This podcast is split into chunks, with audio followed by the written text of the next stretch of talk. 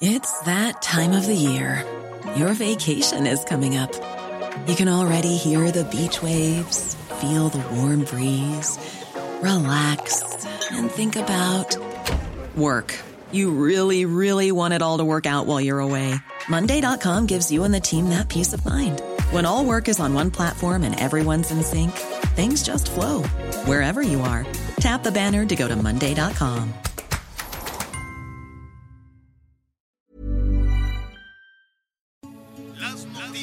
¿Qué tal? ¿Cómo le va? Buenas tardes. Estás a punto de escuchar Yo soy Javier Alatorre. las noticias con Javier Alatorre. La vamos a pasar muy bien.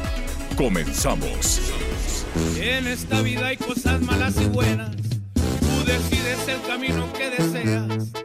A la meta llegan los que perseveran. Y esa es tu decisión. Aunque se presenten mil dificultades, al mal tiempo buena cara, así me decía mi padre.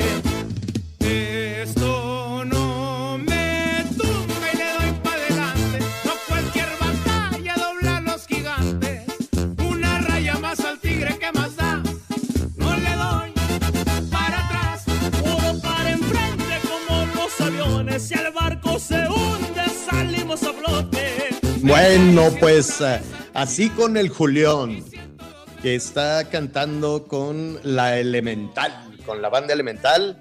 Entonces, así lo saludamos. Este es el nuevo sencillo, como dicen cuando entrevistan a los artistas.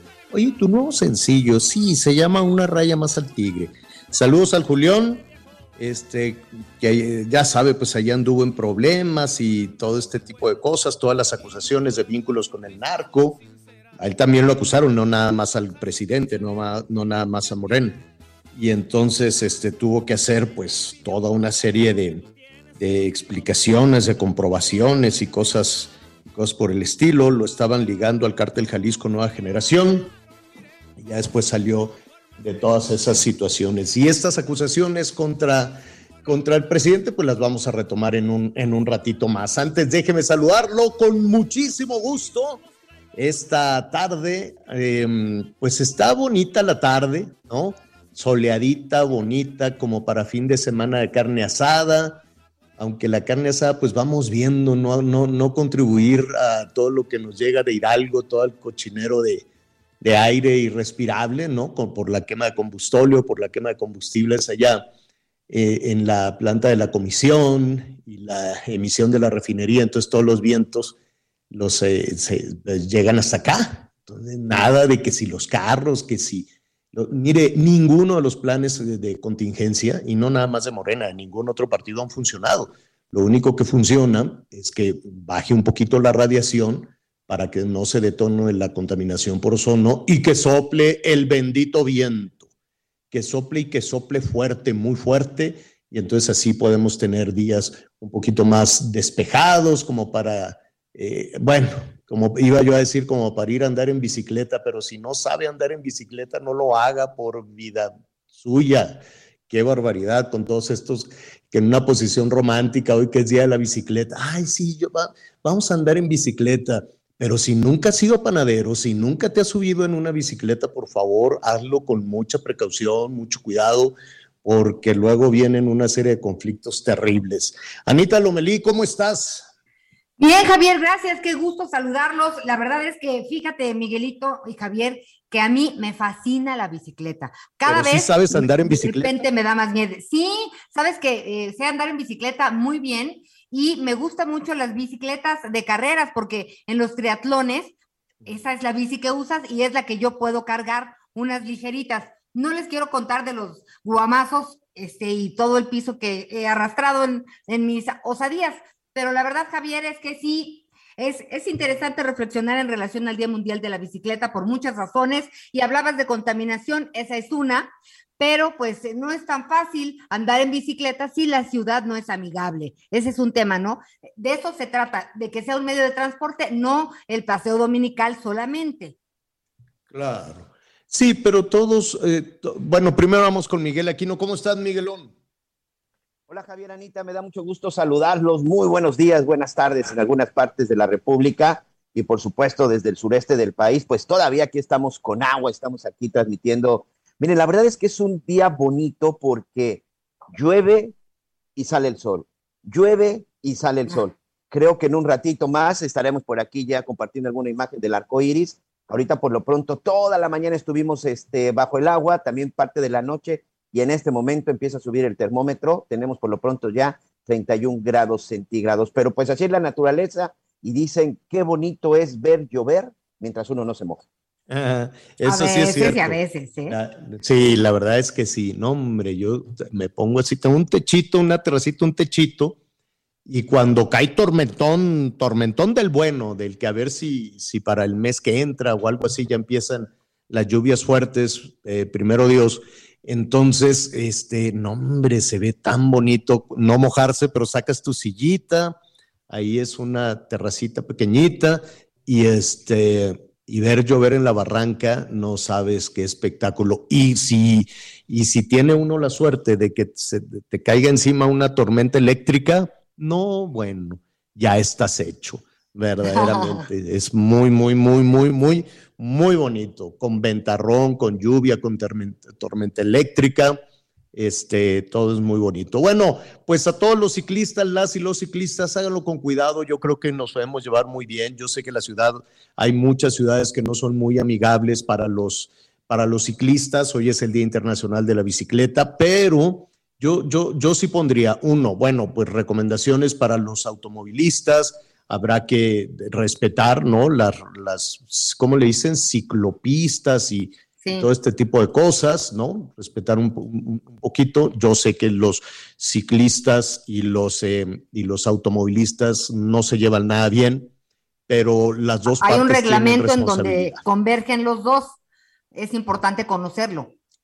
Sí, los dos tienen responsabilidad y para poder avanzar, pues todos tenemos que cumplir con las reglas, ¿no? Todos tenemos que cumplir, este, donde te dicen que es paso peatonal, pues te detienes tantito sin la necesidad de que este invento mexicano rarísimo, los topes, que no hay en ningún otro lugar del mundo, ¿no cree usted que en todo el mundo hay topes? No, nada más hay en, en México este, pues, por ahí en otro país trasnochado que ponen esos topes que contaminan muchísimo porque al tener que bajar la velocidad, pues la combustión del motor es mucho más grande, entonces gastas más gasolina, emites más contaminantes al ambiente. Lo único que han hecho los topes es contaminar más la ciudad, pero a todos los gobiernos les encanta lo primerititito que hacen, vamos poniendo un tope. ¿No? Así, esta es mi contribución, el tope, nada más, no sé hacer otra cosa. Pero bueno, le decía que hay que respetar a los ciclistas, pero por alguna razón que yo no entiendo, los ciclistas, no sé si vienen en, en- si hay alguna especie de reglamento, pero Sí, ni sí para un- cicli- ¿Tienen que respetar los semáforos o, o- o así se lo pasan? No, no, no, no. Los ciclistas tienen que respetar el semáforo siempre, igual que los automovilistas. Hay, debe de haber un carril para el ciclista y eh, solo los niños menores de 12 años pueden andar en bicicleta sobre la banqueta. Por seguridad es importante también evitar el uso de aparatos, que, porque luego vas en tu mundo con tus audífonos, abre la puerta a un coche y para qué te cuento. O sea, son muchas cosas las O que hay sea, que sí tienen que respetar el semáforo. 100%. Ah, mira, yo no por- sabía, porque no como porque siempre los veo que se pasan, siempre los veo que se pasan. Se digo, pues, arriesgan, a lo se mejor, arriesgan. a lo mejor están este, exentos de cumplir con todas las reglamentaciones, es lo que yo pensé, pero No, porque claro yo que no, nunca he ni visto ellos- que se detengan en un semáforo, jamás. No, los automovilistas debemos de respetar a los ciclistas, a los motociclistas, a los peatones y, y cada quien debe de ir en su carril. Y el alto es para todos porque es para que crucen los peatones. Es muy arriesgado que un ciclista crea que porque va en la orillita que es invisible o no. No, es muy arriesgado. Pues mira, yo no sabía, más- honestamente más- yo pensé que en ellos no aplicaba, porque siempre los veo este, como muy apurados y, ¿no? Así dándole, quítate, no sé qué. En fin, ahí está, Oye, hay que hacerlo con cuidado y ¿no? si va a andar en bicicleta, Eso. pues cuídese, cuídese mucho, cuidado con los semáforos. Hay un semáforo que está volteado ahí en, en. ¿cómo se llama esta calle? Cuando vas a entrar a los túneles de Santa Fe. Alguien ¿Poetas? giró, ¿Avenida de los ¿no? Poetas? No, antes de eso, cuando vas Ah, saliendo de, de, ¿cómo se llama? De bosques, de cosas, de unos, de unos túneles que te va al pantalón y eso. Hay un semáforo que algún gracioso lo giró y entonces cuando te pone luz verde cuando es luz roja, no sé si me explico. Lo Sí, giró claro, pues del si quedó al sentido- revés. ¿Eo? Si quedó al revés, pues te vas con la finta, ¿no? Eh, lo hicieron para eso, para provocar choques. Seguramente, seguramente. Entonces giraron el semáforo de tal forma que tienes luz verde cuando debes de tener luz roja. Y se arman unos merequetengues, pero pues yo siempre veo patrullas y policías abajo del semáforo y mm, como que ¿por qué no lo voltean? ¿Por qué no lo girarán? A lo mejor es una oportunidad para decir, eh, te pasaste el alto. No, ¿cómo está en verde? No, es que esta luz es para el otro sentido, si me, si me explico, ¿no? Para el cruce. Sí, sí, sí. Entonces lo, lo voltearon y siempre están ahí abajo los policías comiendo en su patrulla. Ves que siempre tienen hambre los, los agentes de tránsito, ¿no? Siempre están con su botellón de soda y ahí llegan a los puestos y no, pues vamos viendo el permiso para que vendas aquí la garnacha. Y entonces pues desayunan gratis diario y cosas así. Entonces, este, y ahí está el semáforo volteado, provocando accidentes, frenones. Y pues yo creo que aprovechan, que te pasaste el alto y ahí detienen a todo mundo. Son las historias de la Ciudad de México que no, que no terminan, que no acaban. Bueno, a ver, rápidamente, vamos a retomar todo este, todo este escándalo. Mire, a ver, es estas acusaciones de que la 4T está vinculada al crimen organizado. Ayer hubo un escándalo con una serie de declaraciones de Porfirio Muñoz Ledo, también de La Bastida, el ex Francisco La Bastida, el ex gobernador de Sinaloa. Pero a ver, vamos poniendo un poquito en contexto de dónde sale todo esta. No, no fue como, vaya, no es como novedad, ¿no? No es un tema de novedad. Lo han señalado muchos políticos desde hace tiempo, ¿no? Yo, yo, yo creo, eh, Miguel, Anita, que la versión empezó a tomar fuerza desde el Culiacanazo, ¿no? Desde, desde, Desde que aquella quedó libre O- desafortunada situación en Ovidio, Culiacán. Ovi- es- ¿sí, Don- no? No te oí, Anita. ¿Te refieres a cuando quedó libre? Eh, Cuando Ovidio lo, lo dejaron en libertad dejaron, ujú. y que después eh, tanto los responsables de la Marina, del Ejército, de la Guardia Nacional, de todos, pues decían, de- ¿quién dio la orden? ¿Quién dio la orden de dejar a, a Ovidio en libertad? Porque ya lo habían detenido. Entonces, no, que fue, ¿qué decían? Fue una decisión colegiada, fuimos entre todos, no sé qué. Al tiempo salió el presidente y dice, fue una decisión mía, yo dije que lo dejaran en libertad para evitar una masacre o lo que sea. Después del Culiacanazo vino aquella este, polémica o encuentro y saludo entre el presidente y la mamá del Chapo Guzmán, ¿no? En una de las, pues ya son muchas visitas a Badiraguato, no sé cuántas son, hay, hay Cinco, este, muchísimas eh, visitas de- del gobierno federal a Sinaloa, en particular a Badiraguato, que ha sido pues estigmatizado por ser la, la- la casa o el terruño o el control de- del, Mayo Zambada, del, del Chapo Guzmán, de los Chapitos, en fin. Y todo esto comenzaba a flotar mucho en el ambiente, se comentaba, sin pruebas evidentemente, pero se comentaba mucho en el, en el ambiente. Y después vino la elección intermedia, la elección del año pasado con una serie de denuncias enormes, ¿no? Había muchas candidatas y candidatos o el equipo que recibían extorsiones, que recibían presiones, hubo ejecuciones, hubo asesinatos, hubo presiones para que se bajaran de la contienda y no nada más del cártel Jalisco, había otros tantos este, organizaciones del crimen organizado que se les mencionaba, ¿no? Que se les mencionaba. ¿Quién va a aportar pruebas contra el crimen organizado? Pues sería una, una tarea, yo me quiero imaginar, suicida, ¿no? No, no, no sé quién se atreva a decir a algún ciudadano este, absolutamente vulnerable, decir, miren, aquí está, aquí está esta prueba y, y- y, pues queda en una indefensión absoluta. Y, y así vimos muchísimos casos en Valle de Bravo, ¿se acuerdan de esta, ¿cómo se llamaba? Sudi, Su- Suriquey, Sudiquey, que, que concursó ahí en, en Exatlón La y que, iba, la que iba para candidata, para Ajá, candidata a por parte presidenta del PRI, que municipal. fue- Que la secuestraron, ¿no? así es. Y entonces, pues que- quedaba en el ambiente todo eso, luego las ejecuciones en Sonora, las denuncias de algunos de los candidatos, pero con mucha timidez decían, pues a mí me presionaron esto, y ya después no quisieron avanzar, luego ya no pasaba nada. Nuestros amigos de Etelect han hecho toda una revisión también de, de, de, de los casos, ¿no?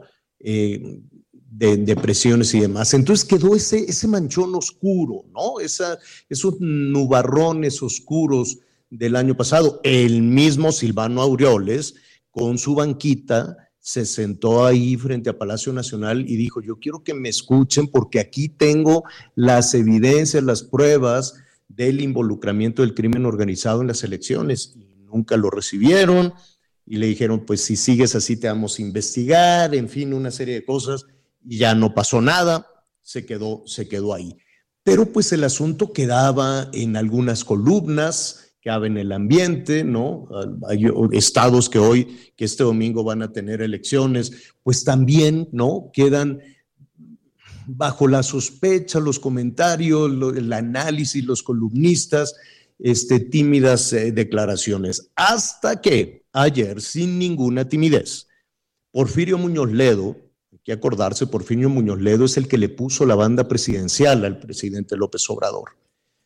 Y este Francisco Labastida, de Sinaloa, que fue gobernador de Sinaloa, que sabe lo que significa el Triángulo Dorado y demás, pues eh, hicieron declaraciones. Eh, eh, Muñoz Ledo en la CEPAL, en esta organización latinoamericana, y eh, La Bastida, si no me equivoco, en una conversación con Carmen Aristegui.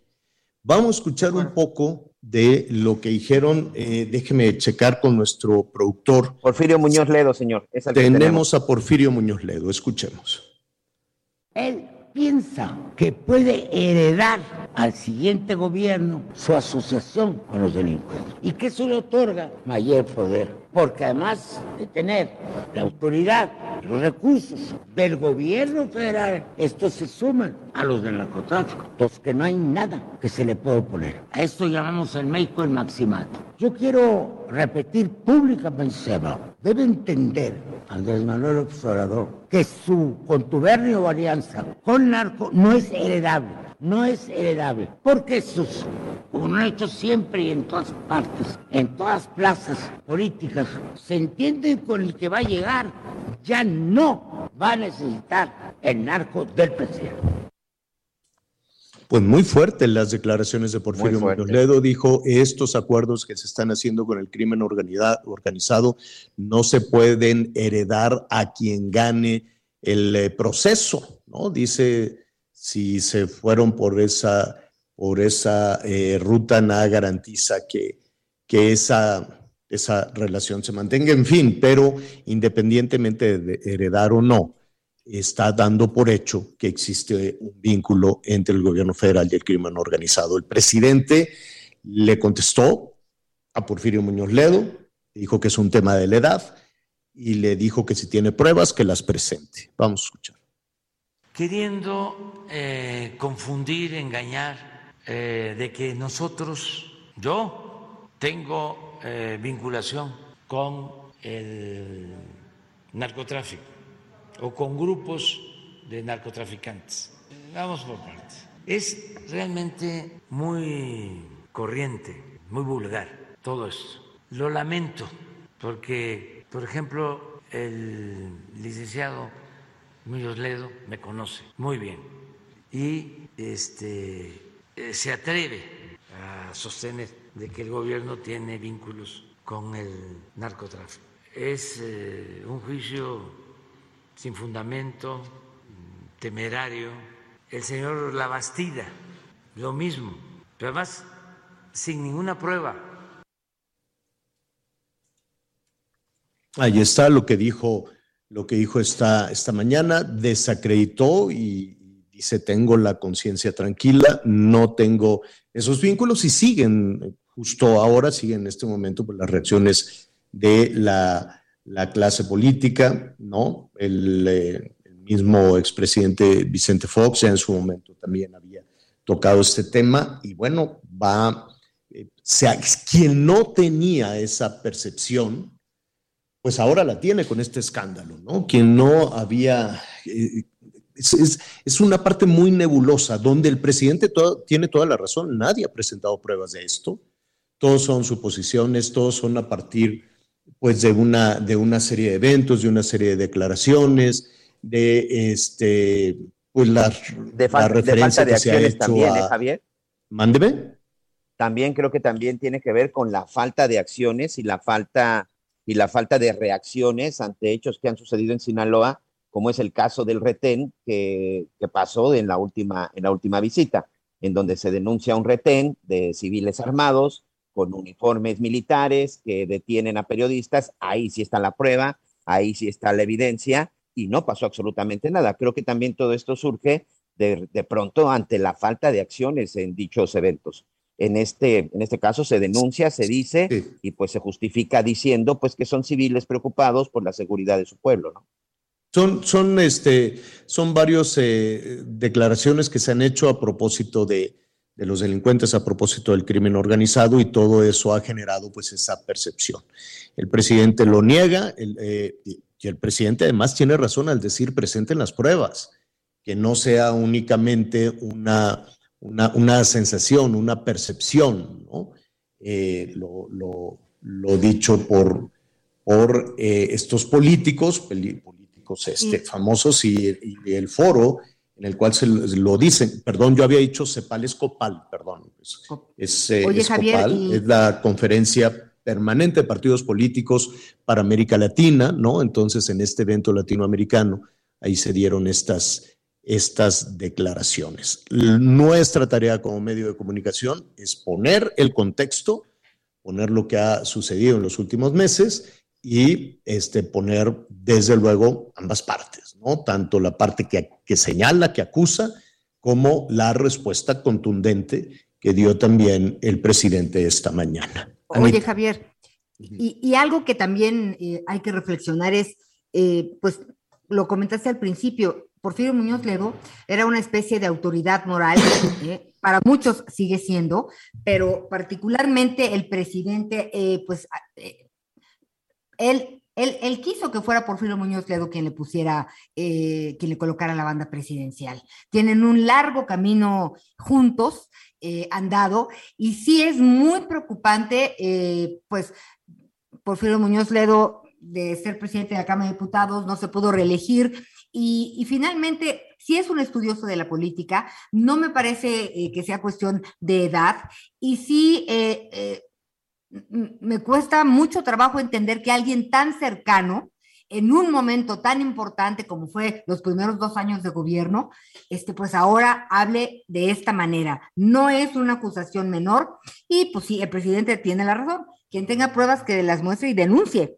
Pero así nos la hemos pasado tres años acusando sin, Eh, sin sí, y lo único que va, independiente de pruebas o independientemente de pruebas, de declaraciones, este, pues están los hechos, como dice Miguel, ¿no? Están la falta de acción, están las declaraciones, están eh, la, la- la- la referencia hacia el crimen organizado, que si son personas, que si, este, digo, sí son personas, evidentemente, son seres humanos y que no tiene nada de malo saludar a la mamá del Chapo. En fin, to- todos estos elementos, más todo lo que sucedió en la elección intermedia, más todo lo que se ha señalado, si tú quieres, tímidamente o abiertamente, por lo menos en tres de los estados que van a tener elecciones este pasado mañana, pues todo suma a tener ese clima, a tener ese ambiente, a tener esa, esa percepción. Bueno, pues ahí está.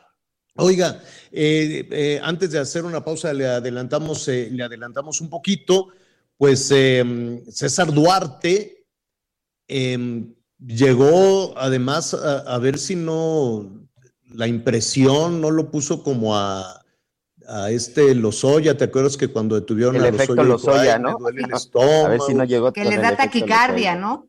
Después de... Sí. Llegó en silla de ruedas, Miguel. Así es, mira, cuando llegó eh, procedente de Miami, el día de ayer fue deportado de Miami a Estados Unidos. Este, él fue detenido, como bien sabemos, hace un poco más de dos años. El hecho es de que cuando llegó a México, sin problema se bajó a- y le tomaron incluso, pero cuando llegó a Chihuahua, porque ya está en un penal de Chihuahua, pues resulta que ya lo esperaba una silla de ruedas. Pero ah, en el siguiente bloque platicamos de esto. sí. Mm, Perfecto. Vamos a hacer una El viejo, pausa. oye, el viejo el truco, el viejo truco. Eh, Esto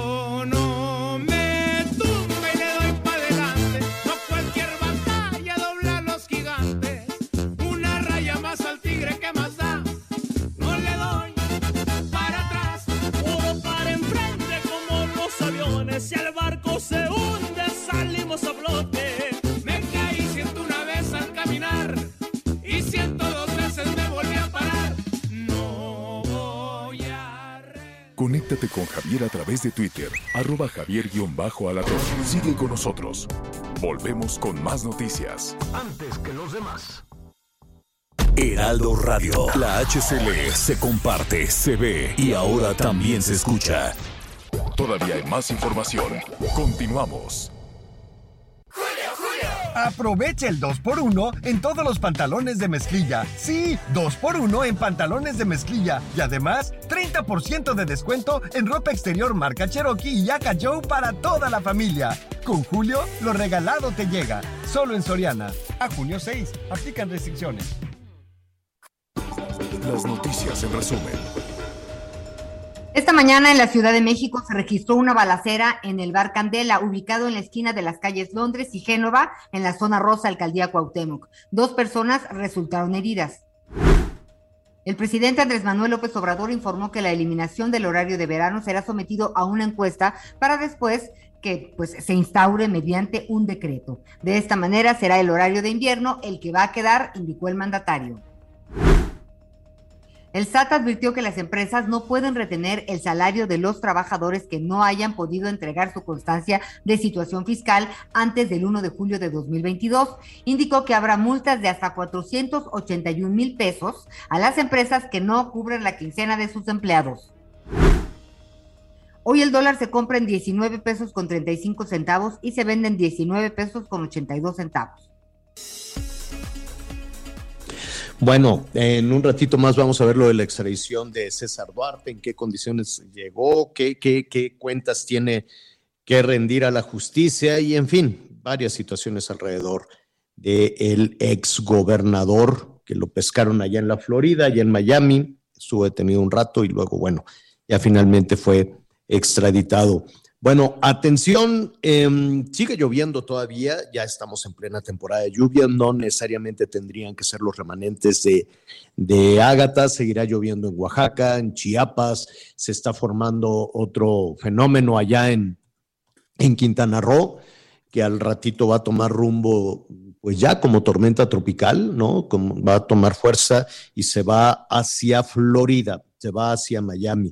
Pero bueno, todavía se está, mire, a estas alturas del partido, un fenómeno como este, aquí lo comentábamos eh, al inicio de la semana, un fenómeno que avisó con tanta anticipación, no puede dejar esa estela, esa estela de muerte. Algo falló, no es la naturaleza, eh, falló protección civil, puede ser, fallaron las autoridades federales, fallaron las autoridades estatales, fallaron las autoridades locales pero un fenómeno que te avisa con tanta antelación, con tanta anticipación y que te permite hacer desalojos, revisar las zonas de riesgo, estar en constante comunicación con las comunidades más alejadas, sobre todo en las zonas altas, en las zonas montañosas, pues no, no permite estas alturas del partido, desde luego, una tragedia de esta, de esta magnitud. Todavía hay algunas este, comunidades, sobre todo en las zonas altas, eh, de, Oaxaca con las cuales no se ha podido entrar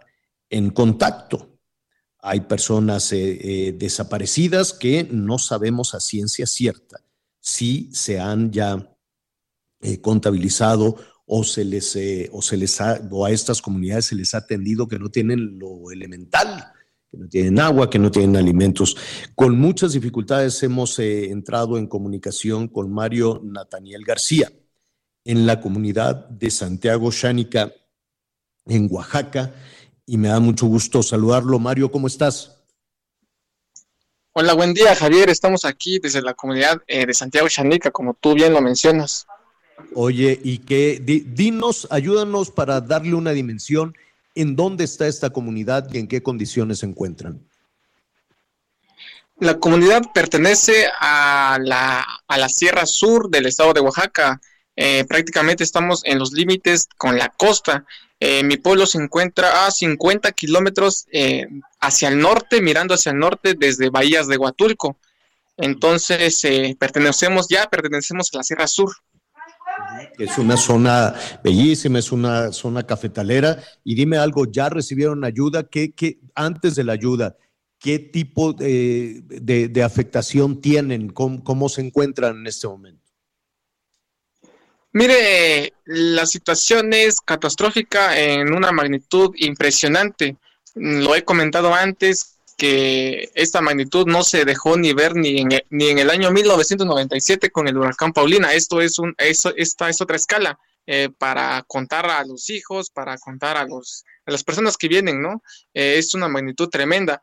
Eh, como usted lo dice, aquí la comunidad de Santiago Chanica es una zona cafetalera, 100% cafetalera, donde los, los campesinos, las familias se sustentan económicamente de, pues, del café. Y el café está, devas- está devastado en una pérdida total. Eh, tienen, eh, hicieron ya una, una, mm, independientemente de evaluación de los daños económicos, de las pérdidas, que eso es muy preocupante. ¿Cuántos habitantes hay en tu comunidad? ¿Están todos bien? Sí, eh, gracias, eh, gra- gra- gracias que aquí en Santiago Chanica eh, no hay pérdidas humanas, pero tenemos una ranchería que se llama Río San Jerónimo. Eh, ahí hay, hay dos des- desaparecidos que se andan buscando desde hace tres días, el día siguiente al huracán. Tenemos una agencia que se llama Santa María Coixtepec, que está a, a 13, 14 kilómetros de distancia en vehículo. Ahí, ahí hay otras dos personas, eh, eh, ¿cómo se llama? Desaparecidas que no se encuentran. De hecho, ahora en este momento tenemos, ya hace una hora desabordó un helicóptero de la Marina y en este momento tenemos, eh, si se puede escuchar, tenemos la, Sí, sí, lo escuchamos. ¿Les está llegando ayuda en este momento? Sí, este ya es eh, la, la segunda visita del día de otro helicóptero de la Fuerza Armada de México. Entonces, eh, con esta ya van cinco aterrizajes de la Fuerza de Armada de México, la Marina, que quienes están, ¿cómo se llama? Eh, monitoreando, Ayudando. viendo. Sí, de hecho, están así constantemente eh, viendo eh, el asunto. Como te decía, eh, son cuatro desaparecidos aquí en mi, en la cabecera de Santiago Chanica, que lamentablemente ya los dan por, por muertos. Qué terrible, qué barbaridad. ¿Quiénes eran? ¿Tú eh, se, se conocen entre todos en estas comunidades? ¿Eran adultos? ¿Eran, eran niños?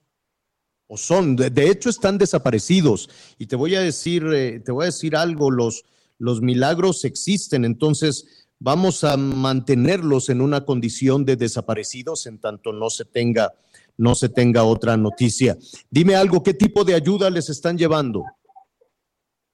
Eh, por, por el momento nos están viniendo eh, a, dejar despensas eh, y están eh, evacuando a, personal como maestros que, que, estaban, que, se encontraban aquí eh, laborando sus actividades. Se han llevado a, a ma- a- a maestros que están aquí, que son de otros pueblos originarios, se han llevado a embarazadas, se han llevado a niños que están afectados y, y, pues están evacuando a las personas más dañadas, como, como digamos.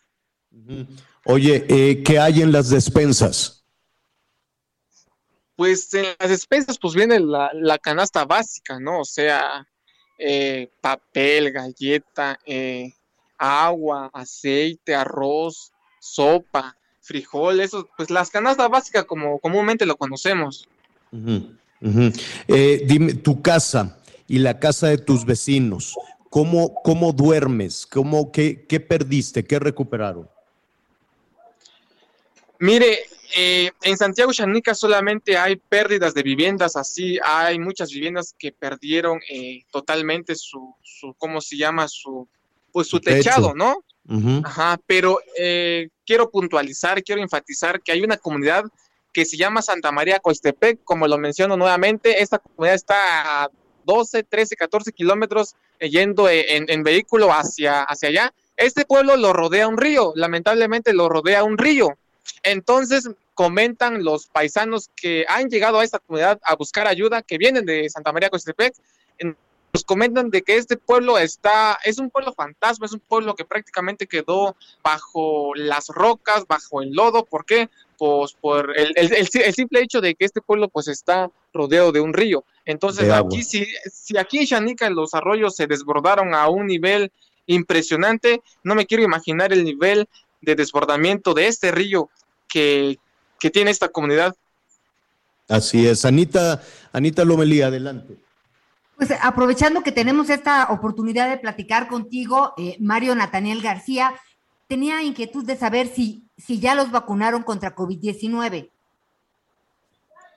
Sí, de hecho, eh, un 100% de la población eh, ya fue atendida con, con las vacunas. Una, una o dos dosis. Eh, es que hubieron aquí de diferentes tipos. Hay unos que le- les vacunaron de una dosis. eh, por ejemplo, en mi caso solo fue una dosis, que era la completa, pero tengo familiares que sí les tocaron dos dosis. Bueno, muy bien. Mira, de- vamos a estar pendientes de, de la ayuda de este puente aéreo. Qué bueno que están llegando los helicópteros, qué bueno que ya tienen algún tipo de comunicación, aunque sea mínima, en esta otra localidad que está rodeada por agua, que está rodeada por el río. Pues esperemos que, que no, que no, que, que vaya, que las personas que todavía se reportan como desaparecidas las encuentren. Y vamos a mantener la comunicación contigo para cualquier cosa para lo que necesiten, para no solo para las despensas, sino para que cualquier otro tipo de comunicación en las comunidades aledañas que así lo requieran, pues lo hacemos por tu conducto. Mario, gracias, qué bueno que estás comunicándote, qué bueno que lograste, ¿no? Dar información de lo que está sucediendo en tu comunidad y en las otras, en las zonas altas, en la zona de la montaña afectadas por el huracán. Gracias, Mario, un abrazo a toda la comunidad por tu conducto. Sí, claro, quería comentar una última cosa, si se puede. Sí, dime. Eh, ¿Cómo se llama? Yo sí quisiera hacer la invitación, o bueno, no la invitación, a toda la gente que nos ve de medios nacionales e internacionales, que miren al- a la costa de, Oaxaca y más a la Sierra Sur, ya que estamos muy afectados. Hay mucha gente desesperada, necesitamos láminas, víveres, cobijas, eh, ropa. Así es que, que toda la gente, como bien sabemos, nuestro país, México, se solidariza con otros países cuando estos tipos de catástrofes se dejan ver. Nosotros pedimos lo mismo, ya que México siempre es solidario. Entonces ahora eh, quiero que todo, quiero pedir que toda la gente se sol- solidarice con Santiago Chanica y con toda la Sierra Sur que, que existe aquí, en, con toda la sierra de, de la Sierra Sur de nuestro estado de Exacto. Oaxaca. Exacto, y la zona cafetalera, que si no tienes inconveniente, eh, re- regresaremos contigo estos, estos días o el lunes mismo, a ver si ya se tiene una evaluación de los daños, ¿no? Que eso va a ser también muy difícil recuperarse. Por lo pronto estaremos en, en comunicación para lo que necesiten. Muchísimas gracias. Sí, gracias a ti, Javier. Un saludo. Gracias, gracias. Un abrazo fuerte a todas, a todas las personas. Va a ser muy difícil. Pues imagínese que está, que, que le dicen, oiga, pues va a llover, viene esto, y que se le venga el mundo encima, Y que, que- pierda su casa, que pierda sus platos, sus ollas, sus colchones, que los niños no tengan ropa seca, que no tengan un lugar, este, un, colchón para dormir que esté comiendo puro alimento seco, pura galleta, galleta, galleta, que pues es lo que llega en las despensas, ¿no? Y latas, pero resulta que no, no está el abrelatas, en fin, también hay que saber cómo, cómo ayudar y cómo, cómo tener esas, esas despensas. Felicidades y Oye, gracias Javier. a la Marina que siguen, que llegaron a la comunidad y que aunque sea con esas despensas, con que pues le ponen, eh, yo, yo siento que ellos quisieran pues eh, alimentos más cercanos a su dieta, a su vida diaria, pero pues con lo que llega se agradece, ¿no? De pronto llega Sí. mucho papel de baño, de pronto llegan muchas latas, de pronto llega el frijol, la bolsa de frijol, la bolsa de arroz, sí, pero no hay agua, no hay gas, no hay leña, leña seca para poner hervir el frijol, ¿no? Entonces hay que tener también, este, ojalá les puedan llevar una, una, una cocina, la, la, la marina es muy buena para eso, y que les pueda dar una- la, comida, los alimentos calientes. Que ese es parte del problema en estas comunidades, este Javier. Desde ayer que platicábamos con Mario, bueno, él nos decía, el problema es que aquí para podernos comunicar con el, pues vamos a llamarle de alguna forma con el exterior, hay cuatro puentes, cuatro puentes que se necesita cruzar, que precisamente cruzan, cruzan el río tres están destruidos y el cuarto está a punto de derrumbarse. Por eso él dice de estos puentes aéreos, porque por tierra, Señor, no se puede llegar en este momento. No hay forma de llegar a esta zona más que por helicóptero y esos son parte de los problemas. Y, hablamos solo de una comunidad, pero quienes hemos tenido oportunidad de conocer esta parte de la sierra sabemos que hay pequeños poblados. Recordemos que nada más el estado de Oaxaca tiene alrededor de 1.200 municipios de los 2.500 que existen en el país. Entonces, de repente, muchas de estas comunidades seguramente se encuentran en una situación similar o peor, pero no hay forma de comunicarse, no hay forma de llegar y no hay forma de saber realmente qué es lo que está sucediendo. Ríos, como él dice, ríos que rodean todos estos lugares, bueno, pues ya los tienen, los tienen cercados. Rápidamente, Javier, para nuestros amigos en el Valle de México, les recordamos que hay 17 centros de acopio todos están en las explanadas de las 16 alcaldías y en la Plaza de la Mexicanidad en el centro histórico. Es esta plaza que se encuentra entre Palacio de Gobierno y la Suprema Corte de Justicia, pero si no, en cualquiera de las explanadas delegacionales, ahí se están recibiendo todo tipo de ayuda precisamente para todos nuestros hermanos oaxaqueños que en este momento, como ya bien lo decía Mario, nos necesitan, Javier. Ahí están, eh, vamos a estar revisando también los centros de, de acopio, todo, todo sirve desde luego, toda, toda la ayuda sirve, hay que hacerlo siempre con, con, mucha, la, palabra solidaridad es cuando se entiende. Vamos a quitarles esa palabra a los políticos y vamos a hacerla ciudadana, ¿no? Y, tratemos de, que ese gesto no se convierta en, pues, no, no, no, lo, lo que una ayuda, pues no lo pinten de un color, o no lo metan en una caja o no digan esto te lo manda. O no lo condicionen, exacto. Esto te lo manda el gobernador. No, no, no, esto te lo mandan los ciudadanos. Qué, qué, qué feo, ¿no? Que en el camino pues tenemos la duda de que alguien lo va a etiquetar y que va a llegar una persona con algún color verde o azul o rojo o vino tinto y aquí te manda la señora tal. No, no, no, no. Qué, qué, qué mal eso me duele el estómago cada vez que me imagino que todos los donativos y que toda la ayuda va condicionada a credenciales de elector, a elecciones, a mantener en el cargo a todos aquellos que no hacen absolutamente nada porque ni siquiera están empacando las despensas. Ni siquiera están empacando las despensas. En fin, oiga, eh, rápidamente, em, eh, le quiero mandar un abrazo a Pedrito Solá. Algo le pasó eh, está en el hospital, estaba, hay un mensaje de Patti Chapoy, le mandamos un saludo a Patti Chapoy, a ver si al ratito vamos a platicar también con Linet Puente de varios temas. Este, está malito, está hospitalizado, em, pero no me atrevería a decir qué, le pasó, lo vi en las imágenes con un parchezote en el ojo. ¿Tú sabes qué le pasó, Anita? No, en este momento ya estoy platicando con la casa, con Castañeda, Mónica Castañeda, a ver si nos dice eh, si tuvo algún accidente o, eh, o que, qué o pasó, le picó, o le picó una vieja, no sé, ¿no? esperemos que no sea nada serio, esperemos que no sea nada grave, pero pues estamos viendo ahí unas, eh, unas imágenes de, de, de, este, ¿cómo se llama? De Pedrito Solá, que está malo.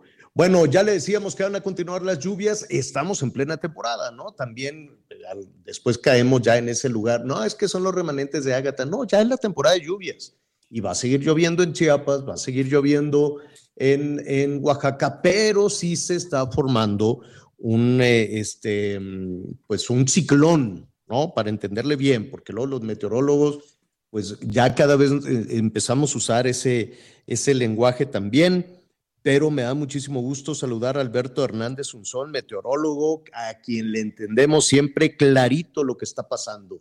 ¿Cómo estás, Alberto? Qué gusto saludarte. Igualmente, Javier, gusto en saludarte. Muy buenas tardes. Oye, ¿se está formando ahí un ciclón o cómo le podemos decir a lo que hay en Quintana Roo? Sí, definitivamente. Es un gran giro, un gran giro, una gran rotación. Empezó precisamente hacia lo que es eh, mitad de la semana, en parte se dividió el centro de Ágata en dos, uno se quedó entre el sur de Veracruz y Tabasco y el otro se fortaleció en el Mar Caribe frente a Quintana Roo y poco a poco fue tomando cada vez más fuerza.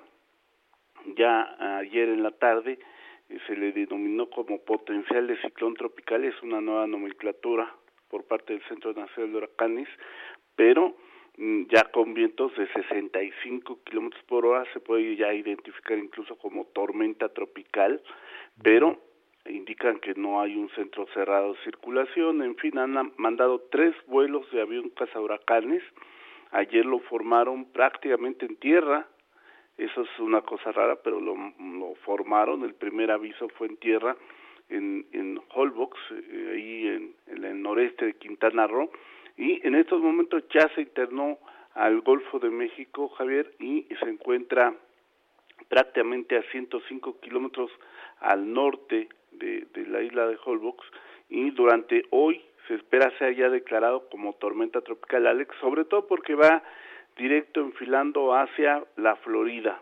Entonces seguramente Estados Unidos lo, lo va a subir de categoría. Eh, si bien las condiciones en la atmósfera superior no son favorables porque hay una gran corriente que estas corrientes en la altura es como si lo decapitara, o sea, si, si, si lo vieras en una tercera dimensión, entre más sube la atmósfera, los vientos se van intensificando y lo que se le denomina vientos cortantes o vientos de cizalla, pues no son favorables porque son muy intensos. Lo que sí, Javier, las temperaturas, bien comentabas después de una intensa eh, onda de calor de las semanas previas, pues es, la, es el combustible, esta energía eh, tanto transformada por temperaturas del mar, en el caso cuando estuvo Ágata estaba en los 30 grados en el Golfo Tehuantepec y en el Caribe y en el Golfo México está en 29, 28 grados centígrados, no está tan caliente como en el Pacífico, pero sí hay, eh, bien comentabas que para este fin de semana el desarrollo de sistemas de tormentas, eh, ¿qué da el impulso para las granizadas? Pues los, las corrientes verticales, Javier, y este fin de semana vamos a tener muy fuertes corrientes verticales ya sin eh, sin los eh, remanentes de Ágata, no, eso ya ya ya pasó. Vamos a tener sobre todo el domingo tres grandes sectores muy atentos, Durango, Zacatecas, Chihuahua, es el primer corredor de tormentas, el segundo desde Jalisco, Colima, Michoacán, muy atentos en Michoacán por las granizadas, Guanajuato, Querétaro, Valle de México, Morelos y Aguascalientes, y el tercer sector, muy importante, Oaxaca y Puebla. Ahí se espera también el crecimiento de tormentas para el día domingo, sobre todo Javier. Pues habrá que estar atentos. Oaxaca, Puebla, que sigue, que sigue el castigo. Chiapas, que ha mantenido lluvias ya de hace este, suficiente tiempo. Antes de, de despedir, Alberto, para quienes nos escuchan en la Ciudad de México, nada, todavía nada en la, bueno, 27 grados todo este fin de semana. El domingo sí se espera tormenta eléctrica, sobre todo en la zona sur, y muy atentos porque el próximo evento de tormentas y chubascos muy fuertes, miércoles 8 y jueves 9, la próxima semana. Bueno, mientras, es que sabes que eso ayuda, los ventarrones y ayuda a todo el cochinero que nos llega de, de digo, saludos a Hidalgo, queremos mucho a la gente de Hidalgo, pero me refiero al, a, la, contaminación y después quítale el viento, aumentale la radiación y que nos llegue eh, toda la quema de combustóleo de Hidalgo, bueno, pues ya después tenemos todas esas crisis y, andamos aplicando programas de contingencia, pero por lo pronto no, no lloverá. Muy bien. Ya se establecen las lluvias precisamente en esta eh, por la climatología. Del 1 al 10 de junio se establecen normalmente las lluvias, primero en el sureste, sur, y van subiendo así hacia el norte. En el Valle de México se establecen más o menos entre el 10 y el 15 de junio, y hasta el norte del país, hasta el Monterrey, se establecen el 25 a 30 de junio. Perfecto. Alberto, buen fin de semana y estaremos platicando, si nos permites, la próxima semana contigo. Gracias, Javier. Buenas tardes. Buenos días todavía. Gracias, así es, gracias, buenos días. Este, rápidamente, antes de los anuncios, ¿qué le pasó a Pedrito, Anita? Fíjate que eh, le, tenía que operarle un ojo, este, y pues ahí está recuperándose. Lo bueno es que era una operación programada, que ya eso te, este, pues da tranquilidad cuando te organizas y atiendes tu salud. Entonces le operaron el ojito, esperamos que eh, este, eh, este fin de semana de regreso en casa. Y pues Ah, ya muy bien. yo creo que se tomaron una semanita, ¿no? Para poder descansar y ya regresar a chambear. Ah, perfecto. Muy bien, pues un abrazo a Pedrito Solá. Es algo sencillo, es nada más una, una cuestión ahí en, en, un, en uno de los ojos. Perfecto, muy bien. Vamos en este momento a hacer una pausa y volvemos.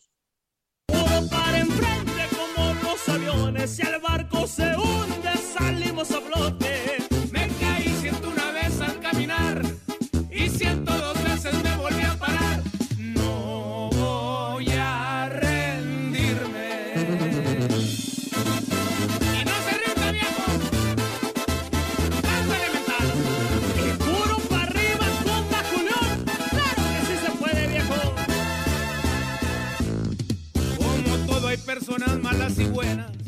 Y no todas las sonrisas. Conéctate con Miguel Aquino a través de Twitter, arroba Miguel Aquino. Toda la información antes que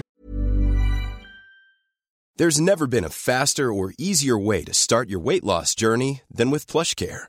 PlushCare accepts most insurance plans and gives you online access to board-certified physicians who can prescribe FDA-approved weight loss medications like Wigovi and Zepbound for those who qualify. Take charge of your health and speak with a board-certified physician about a weight loss plan that's right for you. Get started today at plushcare.com slash weight loss. That's plushcare.com slash weight loss. plushcare.com slash weight loss. los demás. Ya volvemos. Heraldo Radio 98.5 FM, una estación de Heraldo Media Group, transmitiendo desde Avenida Insurgente Sur 1271, Torre Carrachi, con 100.000 watts de potencia radiada. Todavía hay más información. Continuamos. Las noticias en resumen. Son las 12 del día tiempo del centro de México. El Congreso de Baja California Sur aprobó la despenalización del aborto hasta la semana 12 de gestación. Hasta ahora son 10 las entidades que han despenalizado el aborto, entre ellas Guerrero, Ciudad de México, Oaxaca, Hidalgo, Veracruz, Baja California, Colima, Coahuila, Sinaloa y Baja California Sur. El gobernador de Jalisco, Enrique Alfaro, informó que tras dos años de ausencia, las fiestas de octubre regresan este año con la temática al estilo Jalisco, del 30 de septiembre al 31 de octubre en el Auditorio Benito Juárez. La Secretaría de la Función Pública informó que este jueves la Fiscalía General de la República abrió 22 carpetas de investigación, de las cuales 15 están en curso por un presunto fraude en seguridad alimentaria en México. Bueno, bueno, muy bien, gracias, gracias Anita. Oiga, en, pues es viernes, ya tenemos aquí el fin, el fin de semana, ya se nota un poquito más, un poquito más la recuperación económica después de esa cosa horrorosa, ¿no? El, lockdown, el cierre. Pues hubo algunos negocios que, que, no lo, que no lo lograron, otros que sí, que se están reconfigurando, ya muchos se salieron a, a la calle y al parecer ahí se van a quedar. Ojalá todos aquellos negocios en diferentes ciudades, no nada más en la Ciudad de México, lograron poner ahí sus, mesitas y todo esto en la calle, pues ya si se van a quedar, que los pongan bonito porque están re feos. Que les pongan, este, pues no sé, porque siempre están así nada más con un, palito, un plastiquito y adiós que te vaya bien. Digo, yo sé que no está el tiempo para melones, que las inversiones, pero pues ya si van a sentar a la gente ahí a media calle, este, que ahí me parece uh, que hacen falta también algunas medidas de seguridad porque pues, uno nunca sabe, sobre todo ya fin de semana en la noche, ¿no? Los carros ahí, córrele para acá, córrele para allá, pues a, a, habrá que ver algunas situaciones. Pero es otro tema, ojalá los pongan porque están muy feos, no he visto un solo negocio que se, que se saliera de la banqueta de estos que se han puesto en la calle. No he visto ni, ni, un solo negocio bonito. Pero bueno, es otro tema que ya lo estaremos tratando después. El asunto es que en estas terrazas, tanto en la banqueta como en la calle o los restaurantes que tenían por ahí su terraza, pues la gente fuma. No sé si con este decreto ya se va a prohibir fumar, me refiero al decreto este que anunció el presidente contra los vapeadores o la gente sí puede fumar puro, fumar tabaco, fumar cigarros, pero no sí. puede usar vapeador ni cigarrillos electrónicos. o cómo quedó o cómo quedó la situación. Eh, vamos a platicar en este momento con, eh, eh, con, el, con el maestro en Derecho Juan José, Juan José Sirión, presidente de México y el mundo vapeando. ¿Lo dije bien, Juan José? ¿Así se llama la organización? Así es, perfectamente bien. También mi nombre es raro, también lo dijiste muy bien. Ah, no, lo dije, que, me da muchísimo gusto este, saludarte. Oye, antes de ver si se van a parar, si no se van a parar, lo que significa un vapeador y todo esto, ayúdanos a entender. ¿Este decreto afecta únicamente a vapeadores y cigarros electrónicos? Es decir, ¿la gente que fuma en las terrazas lo seguirá haciendo?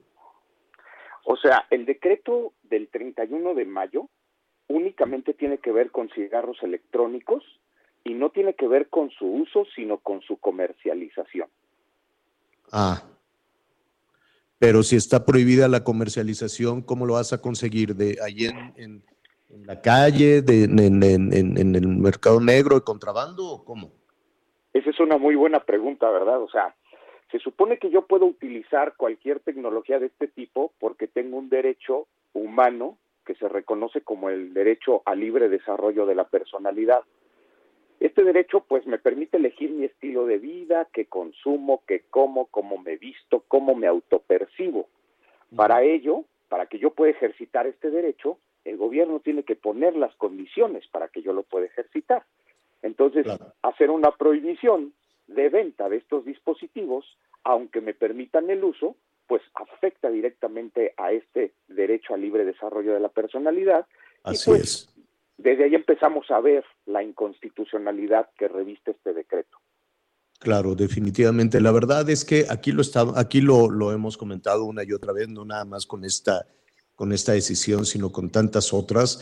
Si vamos a defender la libertad, lo vamos a hacer en todo sentido, ¿no? si vamos a defender la, la, la libertad y si eh, desde Palacio Nacional han dicho prohibido prohibir, pues bueno, puede sonar a una incongruencia. Mejor hay que ofrecer la, información suficiente, ¿no? Para que las personas tomen su, una decisión libre. Y decíamos, pues imagínate que el presidente municipal de la localidad en la que nos están escuchando en el país, decida ir a la casa de todos los ciudadanos a ver qué hay en el refri y decir, no, te está prohibido que, puedas, que comas tocino. Pues, bueno, a ver, ¿por qué? Pues porque yo vi que mi hijo andaba comiendo, como, como mi hijo está muy gordito y come tocino y no me hace caso, mejor lo prohíbo por todos lados, ¿no? Como mi hijo adolescente fuma y no me hace caso, pues mejor voy a prohibir los vapeadores para que no estar yo batallando con el chamaco, ¿no? Parece, digo, no es así, pero parecería. Entonces, hay, que respetar la libertad en todo sentido y para respetar la libertad lo puedes solucionar dándole información, información pertinente, información adecuada. Dicho eso, eh, pues queda entonces la duda, ¿tú sabes si las personas que hoy van a ir a una terraza pueden sacar un cigarro eh, de tabaco, pero no pueden sacar un vapeador? Digo, sí lo pueden hacer, pero pueden comprar un cigarro, pero no pueden comprar, comprar un vapeador, ¿es así? Sí, pueden comprar un cigarro, pero no pueden comprar un vapeador, pero pueden utilizar el vapeador en las mismas condiciones que se puede utilizar un cigarro. Esto es, en una, en una terraza que tenga las características que la ley señala para que sea un espacio abierto, se pueden ir los fumadores a fumar y los vapeadores a vapear. Oye, ese, ¿por qué, qué, qué hace el vapeador? ¿Por qué es más peligroso que un cigarro, un cigarro de tabaco? Bueno, déjame decirte que la afirmación de que es más peligroso que un cigarro de tabaco no es del todo precisa. Y te digo la referencia. No, digo, no lo estoy diciendo yo, era un poco el argumento para el decreto, ¿no? Así es, no, pero el decreto además se basa en una cosa totalmente anacrónica y fuera de la realidad de este país, pero ahorita si quieres lo comentamos. El Colegio Real de Médicos de Inglaterra, junto con la Oficina de Salud Pública del Reino Unido, han determinado después de analizar varios estudios que podemos considerar que los cigarros electrónicos son cuando menos 95% menos dañinos que el cigarro convencional. Los ingleses entonces han incorporado a sus estrategias de salud pública contra el tabaquismo el uso de los vaporizadores. Esto es, el gobierno inglés promueve desde el gobierno a que los ingleses dejen de utilizar los cigarros de combustión, o sea, los cigarros normales, y lo cambien por un vaporizador. Y esto además, afirman, es un gran beneficio a la salud pública en su país.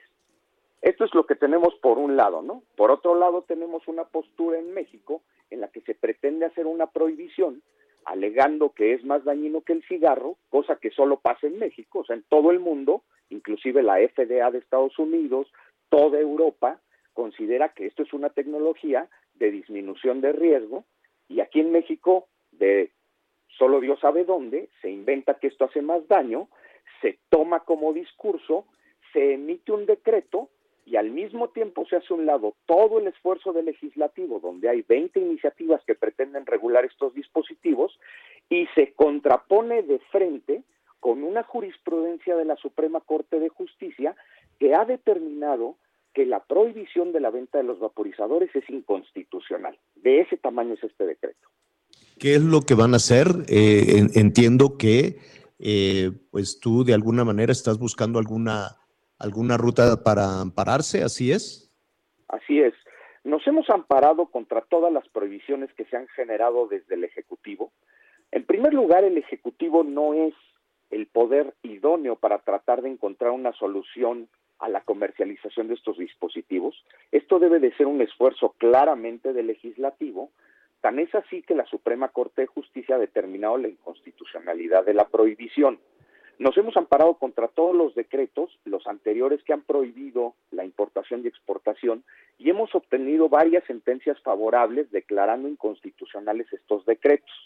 Ahora tendremos que hacer lo mismo contra este nuevo decreto, y parece esto un juego eh, en el que se dan cuenta que se declara inconstitucional un decreto por los amparos que promovemos, emiten otro decreto para dejar sin efecto el anterior y otra vez nos obligan a ir al amparo y esto podría volverse un cuento de nunca acabar. Oye, dime, dime algo, las personas, este es un, un, negocio formal, pues, ¿no? Hay personas que podrían tener una tienda muy grande o algún kiosco pequeño, en fin, pero es un negocio, ¿no? Vas a alguna parte del mundo, compras eh, siguiendo las medidas sanitarias, yo quiero suponer de la FDA o de Cofepris, en fin, y vendes tu producto. Em, ¿Qué va a pasar? ¿Qué va a pasar con, la, con el stock? ¿Les van a seguir, les van a permitir que lo sigan vendiendo? ¿Qué, qué, qué, qué pasa con esa inversión? No, la prohibición significa que desde este momento no puedes comercializar estos productos y haz lo que quieras con tu stock, pero no lo puedes vender. ¿Y entonces qué van a hacer? Bueno, pues lo primero que vamos a hacer es eh, plantear estas estrategias de amparo.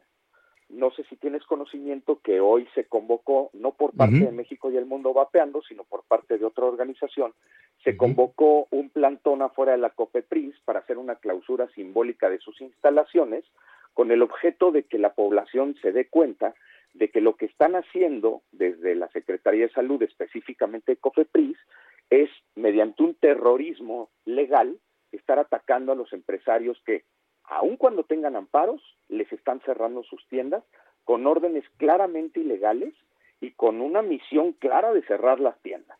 Válgame. Pues estaremos eh, pendientes a ver qué es lo que sucede y, y, lo que sí, Juan José, en estas cuestiones este, pues paradójicas, si vas al Senado de la República, ahí puedes comprarte tu churro de marihuana, puedes comprar tabaco, seguramente puedes comprar vapeadores y nadie les va a decir nada. Allá afuera de, del Senado de la República es en donde la gente pues se surte de, la cantidad que quieran de marihuana y, muy probablemente, ¿no? Eh, ya que estábamos hablando del mercado negro y de todo este tema ilegal, pues ahí seguramente pues la gente que quiera comprar un vapeador lo va a comprar de manera ilegal, pero nadie dirá nada. Es una nube de, digo, cada quien, ¿no? Cada quien que fume lo, que le dé la gana. Pero este, pues ahí parece que estos decretos dicen aquí sí, aquí no, aquí sí, aquí no. Así es. Y afuera, ya el tianguis del Senado de, de, de, de marihuana, vapeadores y todo lo demás, yo creo que va va a avanzar varias cuadras. Si me permites comentarlo, creo que lo más importante desde la perspectiva de, pues, un, en mi caso, un abogado que defiende los derechos humanos, es precisamente eso, evitar que con golpes en la mesa, con decretos, se violen los derechos y las libertades individuales. Lo primero que la gente debe de poder hacer es decidir qué quiere hacer y qué quiere consumir en su vida. Claro, y dale la información adecuada. Así es. Dale, Y- dale y- la y- información adecuada para que tome las decisiones. Y como lo dices, y quiero ah, enfatizarlo, la información adecuada, no información mentirosa, la información adecuada. Exactamente. La información adecuada, la información este, contrastada, la información. A, a- a ver, si la COFEPRIS no, no, no, no le da mucho el, el- el tiempo para esto, que en ocasiones en algunos procesos es muy lento, en otras es muy rápido, pues ahí está la FDA y ahí están también otras organizaciones sanitarias en Europa, con lo cual, pues si tenemos un poco la curiosidad y lo podemos revisar, si tiene esas eh, autorizaciones, pues ya avanzamos un buen trecho, ¿no crees? Así es, pero déjame decirte una cosa, como bien dices, la COFEPRIS para unas cosas es muy rápida y para otras muy lenta. Yo te puedo asegurar que para el día de hoy y empezando la semana pasada, cuando menos se han cerrado entre 70 y 80 tiendas de vapeo con órdenes que yo he revisado y que creo que son totalmente ilegales. El decreto es totalmente inconstitucional y las órdenes son totalmente ilegales. ¿Y qué puede hacer alguien que tiene un, un negocito, un negocio, y llega a la COFEPRIS y le cierra? Fíjate, es- eso, es, eso es precisamente a lo que le apuestan y por eso utilicé la palabra terrorismo. Ellos con una orden totalmente ilegal te cierran la tienda, tú como tienda te vas a un juicio de nulidad o a un juicio de amparo, seguro lo vas a ganar, pero dentro de un año. Y ese año te quedas con la tienda clausurada, sin recibir dinero, con el Con la problema de deuda, la ¿no? renta, con el problema de los empleados, ¿sí? Y cuando ganes, pues ya quebraste. Pues eh, menudo problema se viene encima, Juan José. Vamos a, a dejar que pase. ¿Qué te parece? Dejemos que pase esta semana para ver qué es lo que sucedió. Hablemos con algunos, este, con algunos eh, em- em- empresarios en este tema y, este, y también ver qué es lo que está pasando en el mercado negro con toda esta situación y con la corrupción, que sí o sí es, se abre una oportunidad te- terrible para ese tipo de cosas, ¿no? Para que ahí anden las patrullas. "Hey, ahí tú que vendes, no, pues vapeador, uy, no, a ver, móchate por acá. En fin, qué Así es. terrible, qué terrible que, que nos lleve a esa, a esa situación. Juan José Sirión, em, maestro en Derecho y además presidente de México y el mundo vapeando, estaremos en comunicación con ustedes. Muchísimas gracias. Al contrario, muchísimas gracias y gracias por el interés en el tema. Muy buenas tardes, buen fin de semana. Gracias, hasta Hasta pronto. Bueno, pues ahí está. Qué, qué, qué curioso. Entonces, sí, pues era un decreto este, donde la argumentación pues hace, hace un poquito falta. Entonces, puedes ir a comprar marihuana en el Senado, puedes ir a comprar cigarros en, en- en la tienda, este, pero cigarrillo electrónico no. O sea, desde ese punto de vista, pues es mucho más peligroso el cigarrillo electrónico que el cigarrillo común, ¿no? Digo, la gente que consuma, ¿tú, ¿tú fumas, Anita? No, ¿sabes? ¿No? Le doy unos así, tic, tic, de repente, pero no, no, no compro Unos jaloncitos cuando te, cuando, cuando te están así, este, Así. poni- poniendo de nervios, No, unos que ¿sabes yo conozco. Yo te digo que le quité a mi hijo uno, ¿no? De ninguna manera. Y entonces cuando lo probé, dije, chin, porque sabía a chicle. Yo dije, ay, qué, agra- qué agradable.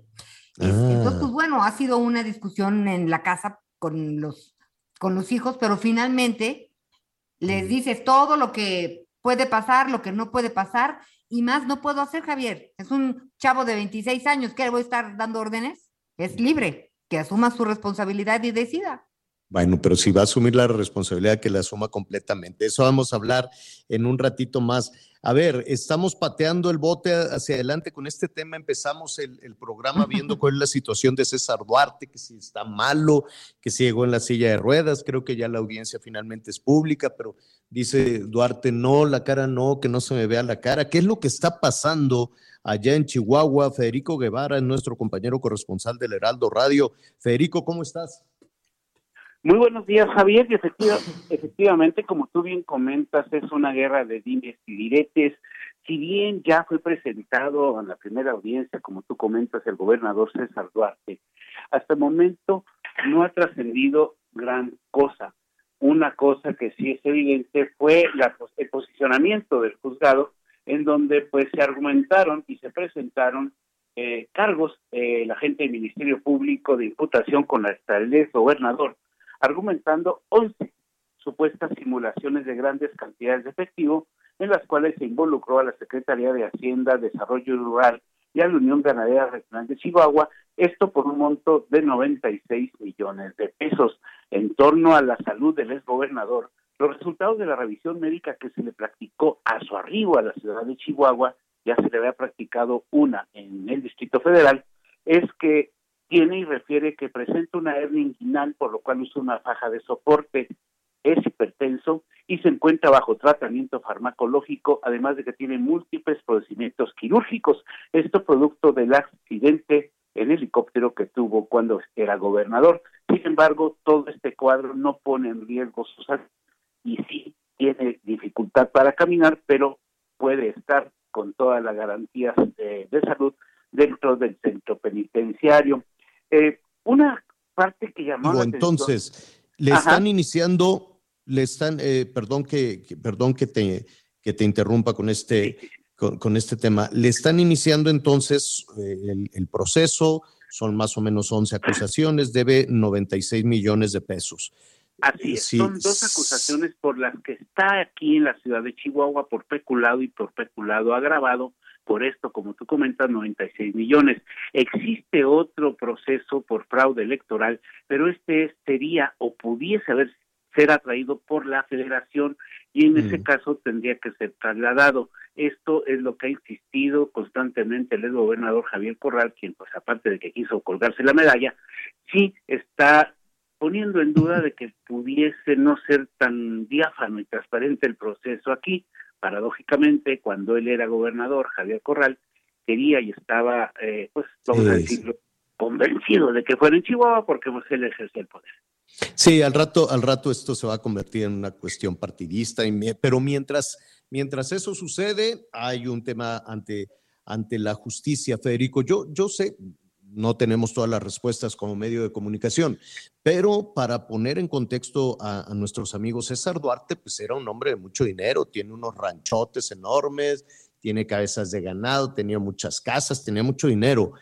¿A poco no tiene 96 millones de pesos? Y esto lo digo porque no, no le van a hacer como a Emilio Lozoya, que dicen, bueno, pues regrésanos el dinero y, hasta aquí llegamos, o, o, cómo va, o cómo va a estar la cosa. Ahí no es suficiente con que diga, bueno, aquí están los 96 millones.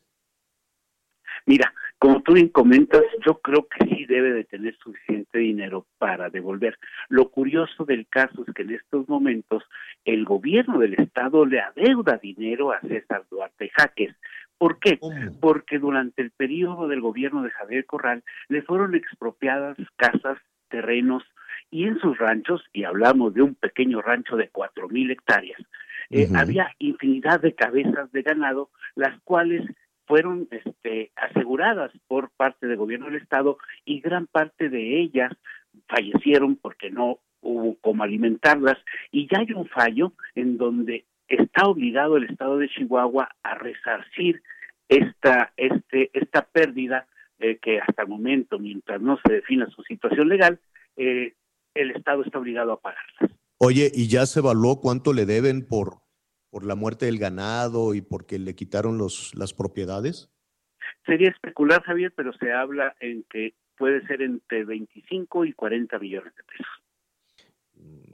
Pues eh, mira, yo sé que son casos diferentes, ¿no? Que son casos distintos. Emilio Lozoya también dijo, ay, me siento mal cuando, cuando lo detuvieron, cuando lo, cuando lo extraditaron, dijo, ay, es que siento que, que, se me va el aire y no sé qué, y lo llevaron directito a un hospital no pisó el reclusorio, como es el caso de César Duarte, y de ahí que para acá, que para allá, y luego le dijeron, bueno, pues vete a comer un pato laqueado y ahí luego vamos viendo. Es decir, lo trataron, lo trataron muy, muy bien. No sé cuál es el caso ahora con, con César Duarte. Evidentemente la cantidad de dinero que debía, que le estaban achacando a Emilio Lozoya, pues es descomunal, ¿no? Frente a lo que le están fincando. a César Duarte. Y aquí hay otro tema, no le pueden fincar otro delito más allá de aquel por el cual fue extraditado. Exacto. Mira, fueron 115 las carpetas investigativas que se que sometieron y se presentaron. De esas progresaron 21. Finalmente, las que realmente atrajeron el caso y permitieron la extradición de César Duarte fueron tres delitos. Lo curioso del caso, y aquí sí coincido un poco contigo, Javier, es el hecho de que muchos expertos coinciden que de darse la aplicación estricta a la jurisprudencia contra la prisión preventiva justificada, entonces César Duarte pudiese llevar su proceso en libertad. ¿Esto por mm. qué? Porque existen casos similares de exfuncionarios de los famosos expedientes X que ahora están enfrentando su proceso en libertad porque no hay un sustento efectivo, dado que la gran mayoría de estos eventos, primero, de que ya hay una jurisprudencia, segundo, de que son delitos de peculado que no no son tan graves, vamos a decirlo así. No se les tipifica de esa manera. Vaya, sí son graves, son gravísimos, un político bandido, un político ratero, pero de acuerdo a la ley, ¿no? No se les considera. Estamos hablando, Exacto, por eso comenté que es en, en apego a la jurisprudencia que existe. Si se aplica estrictamente, y digo, hay miles de interpretaciones. Claro, por lo pronto está en la cárcel y te agradecemos este reporte. Si nos permites, vamos a, ver qué sucede en el resto de, la tarde, durante el fin de semana y el lunes estaremos platicando contigo. Claro que sí, Javier, y aquí estamos atentos a todo el desarrollo de esta ay, curiosa situación. Federico Guevara, nuestro compañero corresponsal del Heraldo Radio en Chihuahua. Una pausa y volvemos.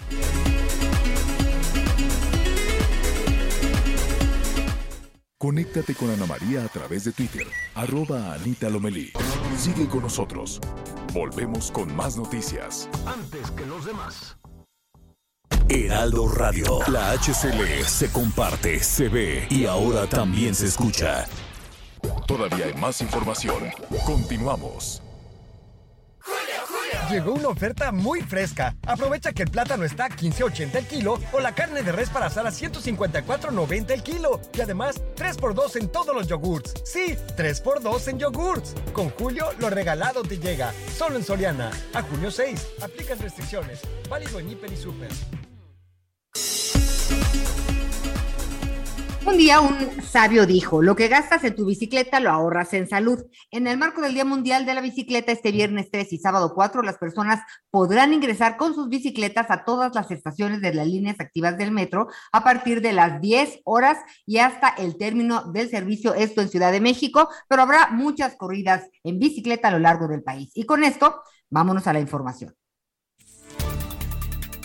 en Nuevo León, después de protestas por parte de diputados locales del PAN y el PRI contra el alza de la tarifa del metro, el gobernador Samuel García advirtió que denunciará a los dos partidos por el uso de un fondo municipal discrecional. El mandatario aseguró que los partidos cuentan con un fondo de 300 millones de pesos para entregar a sus alcaldes. Sin embargo, no se ha utilizado en su totalidad. El gobernador detalló que interpondrá una denuncia en instancias federales por el uso irregular de dichos fondos que corresponden al Fondo Municipal de Partidos y al Fondo de Infraestructura municipal que fueron creados por la administración previa, informó desde Monterrey, Nuevo León, Daniela García. Habitantes de la comunidad de Estación Mogoñé, perteneciente a San Juan Guichicobe, Oaxaca, bloquearon las vías del ferrocarril para exigir la indemnización justa por más de 3.000 hectáreas de tierras. Los habitantes, entre hombres y mujeres, se apostaron sobre las vías donde atravesaron unas tuberías y colocaron una manta donde señalaban la demanda principal en contra de la Secretaría de Desarrollo Agrario, Territorial y Urbano. Gabriel Narváez Carvajal, comisariado ejidal de Estación Mogoñé, Oaxaca, indicó que una de las demandas es que se respete el avalúo que el ejido realizó, ya que la propuesta hecha por la Sedatu es muy baja, por lo que se ha solicitado la intervención de los encargados del corredor interoceánico para que se pueda dar la solución inmediata a este tema. Desde el estado de Oaxaca reportó José Luis López. La Coordinación Estatal de Protección Civil informó que se formó la primera depresión tropical de la temporada de lluvias 2022 en Quintana Roo. El fenómeno que ha afectado a la entidad desde el lunes se formó a raíz de una baja presión y los remanentes del huracán Ágata, lo que ocasionó diversas inundaciones en zonas bajas de Cancún. Además, se vio afectado el transporte público y el tráfico debido a las unidades que quedaron varadas. Las autoridades descartaron la formación de un huracán e incluso emitieron alerta azul de alejamiento, ya que el fenómeno está abandonando el territorio de Quintana Roo y continúa su camino hacia el noroeste, impactando en los próximos días al estado de Florida. Sin embargo, se recomendó restringir o suspender actividades acuáticas en Cancún, Cozumel, Isla Mujeres y Playa del Carmen por el fuerte olaje. Desde Quintana Roo, Fernanda Duque. Ven a conocer una probadita de Yucatán y de los productos que este maravilloso estado tiene para ti. En la feria, Yucatán Expone. Te esperamos en el Deportivo, Casa Popular, en la Alcaldía La Magdalena Contreras, del 27 de mayo al 5 de junio, para que disfrutes una muestra de nuestra cultura y gastronomía, artesanías, comida y licores yucatecos, presentaciones artísticas y mucho más. Conoce más del estado de Yucatán y de sus atractivos turísticos. Estado de Yucatán.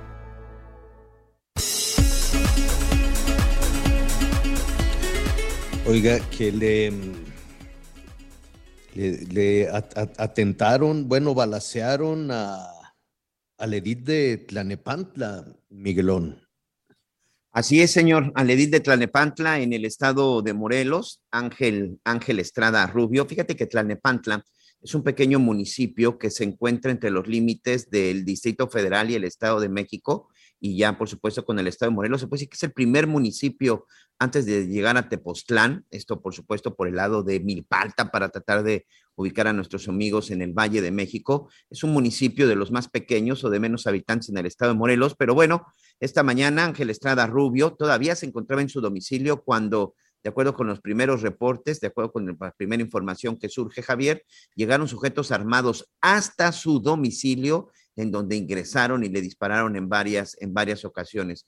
Por fortuna, el edil está vivo, tuvo que ser trasladado de emergencia a un hospital, ahora sí ya con el resguardo de la policía, pero hasta su casa entraron por lo menos dos sujetos, le dispararon, lo dejaron lesionado y huyeron. Ya hay un operativo, se aparentemente eh, escaparon rumbo al Estado de México estos personajes, estos presuntos responsables, pero hasta el momento no hay personas detenidas. El señor Ángel Estrada Rubio, por fortuna, lo reportan fuera de peligro, Javier.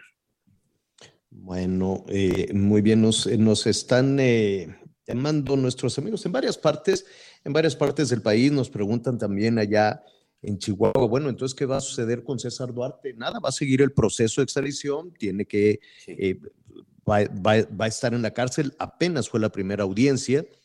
Eh, hay que señalar que sí fue una audiencia eh, pública y compartir con el resto de nuestros amigos en el país. Él era gobernador de Chihuahua, era uno de los gobernadores. ¿Te acuerdas del, del nuevo PRI? ¿Te acuerdas de, de aquella foto de, de que, que decían, este es el nuevo PRI y hacía sus spots Enrique Peña Nieto y todos así? Sí, porque aquí vamos. Bueno, pues la gran mayoría o prófugos o en la cárcel o perseguidos.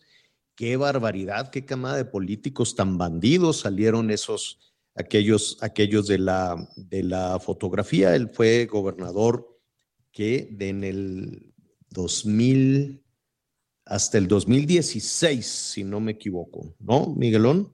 Este, sí, eh, de lo que él se le acusa incluso es en el periodo entre 2011 y 2014. Recordemos que, bueno, su antecesor después es este, el, el gobernador eh, panista, este, ay, Barrio, si no me equivoco, y bueno, Ajá. actualmente Maru Campos. Pero de esa foto del nuevo PRI están los dos Duarte, eh, que ellos sí la rompieron Veracruz con todo. César Duarte y Javier y el Duarte. de Quintana por Roo, Chihuahua y Veracruz, y por ahí uno que incluso se parece a los tres, porque además hasta físicamente se parecían, Roberto Borges Angulo, precisamente del estado de Quintana Roo, ¿no?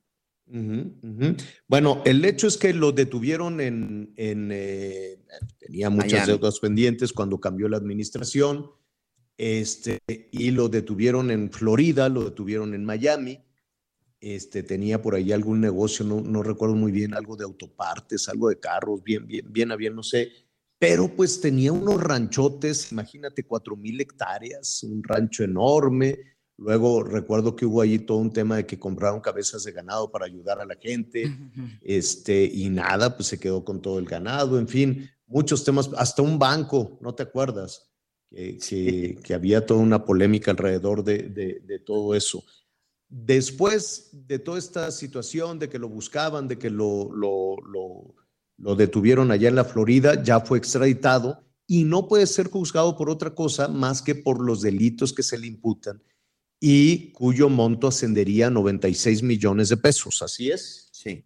Así es, es el delito de peculado por 96.6 millones de pesos y también el delito de asociación delictuosa precisamente para cometer este peculado. Sinceramente, 96.6 millones de pesos, de acuerdo con lo que estuvimos viendo con las denuncias, pues no es ni siquiera, me atrevo a decir, del ni siquiera el 5% de lo que se dice que desvió del estado de Chihuahua. Del 2010 al 2016 fue gobernador y corrijo, eh, el gobernador que después entró de Duarte, que inició esta investigación, o que mejor dicho, que inició la persecución, fue Javier, Corral, señor. Ahora, lo que habrá que ver de aquí a la próxima semana, le vamos a a preguntar desde luego a algún especialista si Javier Duarte o los propios abogados de Duarte. Los vamos a buscar a ver si también se pueden su sumar, se pueden apegar o se pueden acoger a, a, esta figura que se llama criterio de oportunidad, algo así, que es la que se seguramente aplicó, por, por ejemplo, eso vino Javier, por eso Exacto. seguramente por, por eso aceptó su extradición y ya no la peleó porque recordemos, y que eso es normalmente lo que hacen, cuando a, cuando a César Duarte lo detienen en el estado de Florida, en esta zona de Miami, él lo primero y su defensa luchó y peleó para no ser extraditado. De repente, pues todos los recursos que habían presentado en las cortes de, de, Estados Unidos, pues la retiraron, ya no continuaron con los procesos y se viene por dos delitos que, como muy bien decía nuestro compañero corresponsal en Chihuahua, dos delitos que en México, por desgracia, y también porque no se han dado la tarea a algunos legisladores de, de considerarlo como un delito grave que te deje en prisión. Solamente Rosario Robles es la única que se ha quedado en prisión por un, por delito, licencia, por un delito parecido, ¿no? pero en realidad por... es un delito que le debería permitir su libertad, Javier. Uh -huh. Pero ella está en la, en la cárcel por la licencia de manejo. Sí. Porque no le han probado la, el, el, tema de la estafa maestra.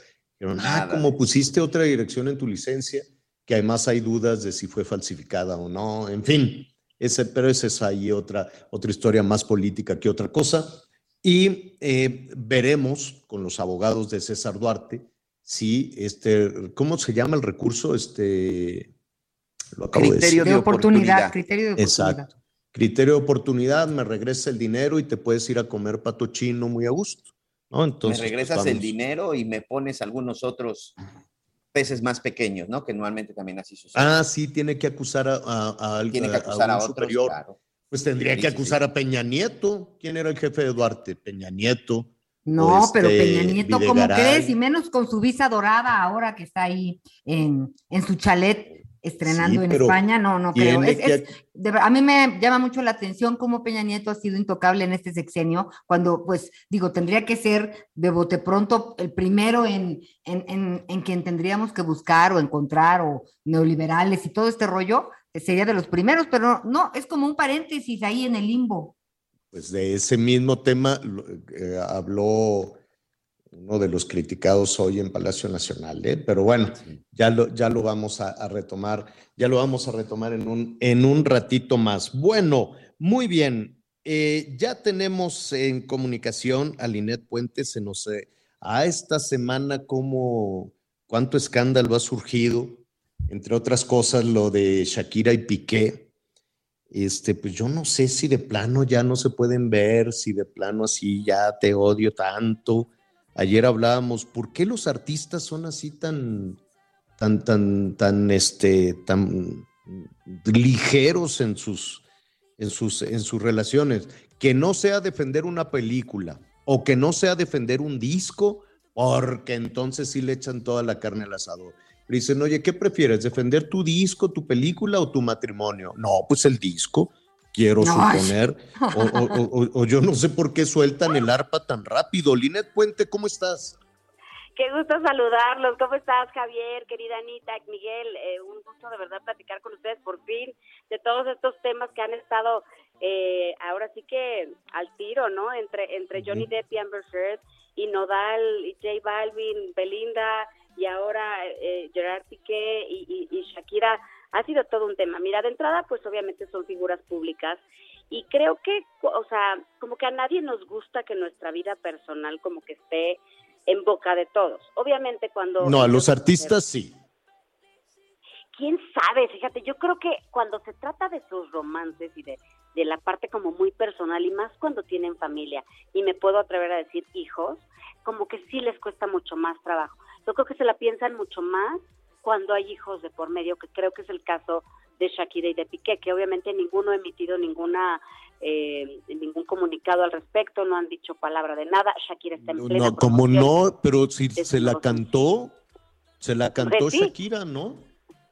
Pues, pues sí, de alguna manera, pero vamos, no hay un comunicado oficial todavía, ¿sabes? O sea, no hay un comunicado en el que ellos digan, ya estamos separados, no estamos separados, si está sucediendo esto, no está sucediendo esto. Este, se habla de una infidelidad en de, de, de Gerard Piqué hacia, hacia, hacia Shakira, que supuestamente Shakira eh, pues lo cachó poniéndole el cuerno con, con una modelo, se habla de una modelo, en otras publicaciones hablan incluso de un hombre, o sea, vamos, de verdad hay tanta cosa que, que, que pues no sabemos realmente qué es lo que está sucediendo. Ahora, dicen que cuando... Es verdad que a Shakira ya le gustó otro, art- que le gustó un artista. Dicen, Pues es que no lo sé, tú sabemos, sabes más, ¿no? uno, Exacto, uno po- que se llama mira. Chris Evans. Eh, Superman. Exacto, eh, Chris Evans y está Henry Cavill también, ¿no? Que, que Ah. justamente empezó a seguir a Chris Evans, que es el, eh, ahora sí que este hombre que interpretó al Capitán América durante muchos años en, en- en la, en la franquicia, en el universo cinematográfico de Marvel, está Henry Cavill que hace a Superman, nada tonta, ¿eh? Si le gustaran cualquiera de esos dos, este, pues nada tonta, le aplaudo, le aplaudo. Y todo porque se empezaron a seguir en redes, porque entiendo que en un evento Henry Cavill dijo, ay, ahí está, ahí está, ahí está Shakira, ¿no? Entonces como que se empezaron a seguir y obviamente todo eso empieza a generar pues muchos rumores, pero eso no quiere decir que pues no eh, que, le, que le haya gustado, que tenga una relación con ellos ni nada. Ahora, recordemos que también así es como se conocieron Gerard Piqué y Shakira a partir del Mundial, cuando ella interpretó este tema, si mal no recuerdo, el de Waka Waka, que ahí es donde se conocieron, Gerard Piqué dijo, esta mujer qué guapa, se empezaron a seguir y empezó a surgir el romance, ¿no? A ver, podría pasar, sí, pero vamos, tienen una relación sólida hasta donde lo sabíamos, tienen dos niños hermosos, obviamente ella está en promoción, eh, él pues es un futbolista que sigue activo y que sigue haciendo muchísimas cosas y eso genera muchísimo ruido. Eh, también se dio a conocer hace unos días que el sábado pasado llegó una ambulancia a la dirección de Shakira, eh, en donde supuestamente la sacaron a ella por una crisis de ansiedad. Todo esto son supuestos porque no tenemos el reporte de los paramédicos, ¿no? Porque eh, son cosas que se dicen, ¿no? Realmente, eh, por eso obviamente se especula. Yo, por eso hasta que ellos sacan un comunicado y dicen las cosas como son, es cuando uno entiende, ¿no? Realmente lo que sucede y así lo terminamos de entender. Ve a, ve a Cristian Nodal y a Belinda, por ejemplo, ¿no? que ellos también lo hicieron público y se cantaron y se dijeron. Y el, el Claro. este, ¿cómo se llama? El, el Johnny Depp y la y Bueno. su, su esposa, ya más cosas feas no se podían haber dicho públicamente, ¿no? Com- Amber Heard. Completamente, completamente. Y ese es el tema, ¿no? Cuando tú haces pública una relación eh, y muestras el embarazo, pero muestras al bebé cuando nació y compartes y demás, pues obviamente te expones a que el día de mañana tengas que compartir todo lo demás. Y te lo digo por, por experiencia propia, ¿no? Porque en algún momento, pues a mí también me pasó, ¿no? Porque pues yo Claro. también estoy expuesta, estoy en la televisión, hablo de la vida de los demás. Y pues me tocó también hablar de la mía en algún momento y me tengo que aguantar que hablen Pero, y pero que bueno, muy bien planteado, la gente te quiere mucho, lo hiciste, lo has manejado muy bien, pues, ¿no? O sea, poniendo límites al interés público también. Claro, claro, porque eso es lo que creo que se tiene que hacer. Y en este caso creo que pues ninguno ha dicho, a lo mejor tampoco lo han dicho porque ni siquiera o no hay crisis o si hay crisis y la están tratando de arreglar. Entonces imagínate que si ellos empiezan a contar lo que pasa, más el ruido externo, pues también debe ser bien difícil como pareja el salir adelante cuando tienes tanto ruido alrededor, ¿no? Ya suficiente el ruido que hay en la cabeza, en el corazón y en el interior de la casa como para que además el ruido externo influya, que es lo que pasó en el caso, creo yo, de Johnny Depp y, y Amber Heard. Yo creo que la victoria de Amber, perdón, de Johnny Depp se debió en gran parte al ruido externo que hubo, a las redes sociales, a la presión que de alguna, de alguna manera sintió el jurado y por eso es que se inclinaron hacia Johnny Depp. Oye, pero que no le No sé. alcanza a la Amber para pagar, dijo. Pues no, ¿no? Dice, pues, Ya o dijo- sea, ya eso es lo que abogada. dijo el juez, pero pues yo no tengo para pagar. ¿Cuánto le tiene que dar? Como 15 millones Sí, de en dólares. realidad son 10 millones y medio aproximadamente, porque en el estado de Virginia, eh, o sea, claro, el jurado puede hacer su carta a Santa Claus. Recordemos que esta es una decisión del jurado, no del juez, que es, la, di- eh, es una gran diferencia con respecto a lo que sucedió en la Gran Bretaña. Y ahorita les explico esa parte. El jurado es el que decide y el jurado hace su carta a Santa Claus y dice 5 millones por esta cuestión eh, eh, punitiva. Pero en el estado de, eh, de, de Virginia, sol- lo, lo máximo que se pueden son 350 mil dólares. Entonces, por eso es que se bajó la cantidad y en realidad ella le tiene que dar 10 millones y cacho, ¿no? Este, Que es un o sea, no- no montón de dinero. eh, sigue siendo un dineral. Él le tiene que dar a ella 2 millones. Entonces, Hijo. pero es un montón de dinero que no tiene. ¿no? ¿No, no lo tiene o del coraje dijo, pues no te lo doy, ¿no? Yo creo que no lo tiene, porque además recordemos que ella también, cuando se divorciaron, eh, Johnny Depp le da 7 millones de dólares que ella dice que va a dar a la caridad. Bueno, que fuera condición en realidad para que Johnny Depp se lo diera. Le da 7 millones que, que iba a dar a la, cari- a la caridad y no los dio. Y quedó demostrado en el juzgado. Que fue A la caridad, ella- así le decían una amiga que tenía ella asesora financiera. La caridad. Oye, así ra- ra- rápidamente, este, ya que estamos hablando de, de la danza de millones y esto y el otro, eh, ¿qué pasó con el anillo de la Belly? Pues nadie lo sabe, nadie lo sabe. Nadie sabe si se lo quedó, lo empeñó, lo regaló a la caridad. Nadie lo sabe. Sigue siendo un 60 misterio. millones de, de- no, 6 Eran millones de tre- dólares, eran ¿no? Tres millo- eran tres, tres millones de, de dólares. si mal 3 no recuerdo, eran millones de tres- dólares. tres millones de dólares. No se 60 sabe. millones de Fíjate que- pesos. Sí, fíjate que yo tuve la oportunidad de entrevistarla ahora en Madrid en los premios Platino, digamos, fue la primera entrevista que dio después de todo el escándalo. Estaba muy nerviosa, estaba muy eh, frágil, te lo puedo decir. Su, su manager me dijo, por favor no menciones el nombre pobrecita. de Nodal porque pobre. Y platicamos, eh, no llegamos a tanto porque ella no quería hablar del tema, pero sí me dijo que ha pasado un tiempo muy difícil, que, que ha sido muy complicado para ella superar todo lo que le ha sucedido, pero que pues está trabajando y eso le está ayudando muchísimo a superar el tema de Cristian Nodal, que pues Cristian Nodal todos los días nos está dando nota. Bueno, ya ves que ahorita ya se peleó con J Balvin. ¿Pero por qué? ¿Qué- ¿Quién le está copiando el look a quién? Pues mira, yo creo que Cristian Nodal no es que le quisiera copiar el look a J Balvin, simplemente está en esta etapa, fíjate, y nos pasa mucho a las mujeres y mi querida Anita estará de acuerdo conmigo. Eso es algo que hacemos las mujeres. Cuando estamos en esta etapa de cambio, que quieres decir, ya estoy bien, ya estoy perfecta, vas, te cortas el pelo, te lo pintas, te arreglas distinto, te vistes más sexy, porque es una manera de Sí. decir, estoy bien, y a mí que Ujú. me, ¿no? Que me digan lo Sí, que sí, sí, quieran. sí, sí. ¿A poco no, Anita? No, bueno, yo hasta, yo iba, todo lo que no hacía de ir al dentista, así, de muchas cosas, decía, no, no, no, ahora sí estoy como nunca.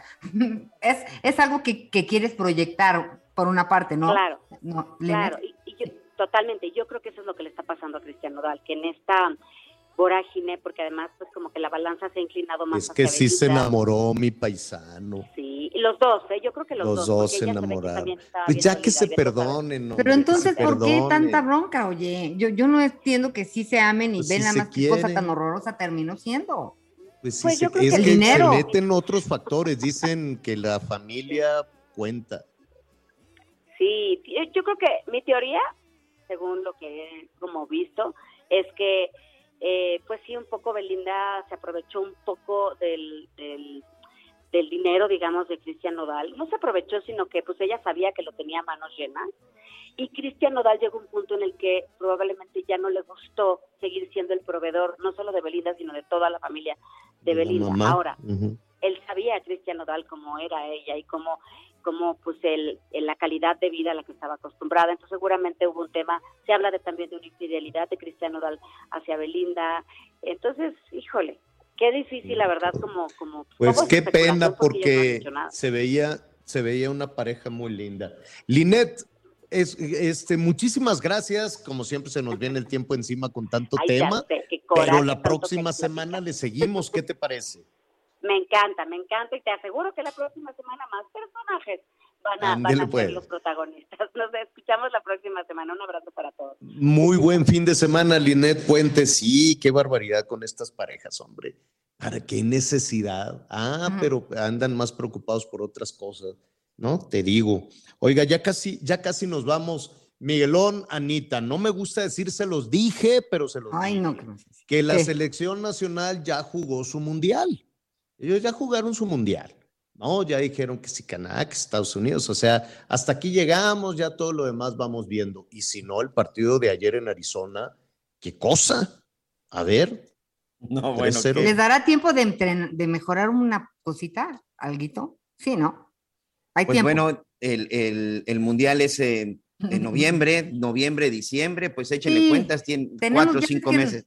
No, Nos terrible, encanta terrible. con los dedos en la puerta, ¿no? Terrible lo que vimos ayer contra Uruguay. La verdad es que Uruguay, uno de los equipos más importantes a nivel mundial. Lástima que no va a ir al mundial porque vaya, vaya, a diferencia de México, por ejemplo, en Centroamérica, en, perdón, en la zona de Sudamérica, pues Uruguay, imagínate, se tiene que eliminar con equipos como Colombia, como Chile, como Argentina, como Claro. Brasil. La verdad que son equipos de primerísimo, primerísimo Por nivel. eso. Siempre uno de ellos tiene que quedar fuera. Y la verdad, lo de anoche, pues fue, eh, pues regresarnos a la triste realidad de lo que es la selección mexicana de fútbol en este momento.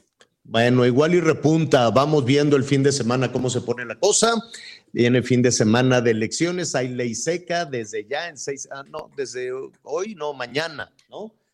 Mañana a la medianoche. Bueno, No, en la, bueno, Quin- aquí en la zona de Quintana Roo, donde tendremos elección el domingo, empieza, pues literal, esta madrugada, en los primeros minutos del sábado, prácticamente así será en los, do- en los, en los seis estados. Y muy pendientes de la transmisión especial que vamos a tener en Heraldo Radio, por acá estaremos reportándoles lo que sucede en la zona de Quintana Roo, además del clima, Bueno. que ahorita está el sol a todo lo que dan, pero bueno, vamos Qué a ver bueno. qué, qué pasa con el agua.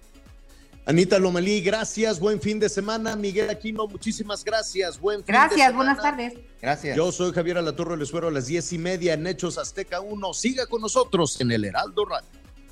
que bien actúas, de eso no me cabe duda. Con tu papel continúa, te queda bien ese show que- Gracias por acompañarnos en Las Noticias con Javier Alatorre. Ahora sí ya estás muy bien informado.